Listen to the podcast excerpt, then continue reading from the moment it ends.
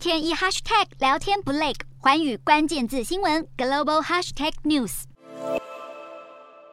在美国重要就业数据出炉前，华尔街股市主要指数今天收盘走势分歧，因为高增长股上涨抵消能源股下跌，投资者期待月度就业报告来寻找美国联准会加息步伐的线索。美股四大指数有涨有跌，道琼指数下跌八十五点六八点，收三万两千七百二十六点八二点；纳斯达克上扬五十二点四二点，收一万两千七百二十点五八点；标普五百小跌三点二三点，收四千一百五十一点九四点；费半指数上扬二十七。七点九四点，收三千零八十一点四一点。欧洲股市方面，在若干大企业的亮眼财报支持下，欧洲主要股市今天收高。但英国股市表现略逊一筹，因为英格兰银行将政策利率上调五十个基点，是一九九五年以来最大升息动作。欧洲三大股市全数收红，英国股市小涨二点三八点，收七千四百四十八点零六点；德国股市上扬七十五点一二点，收一万三千六百六十二点六八点；法国股市上涨四十一点三三点，收六千五百一十三点三九点。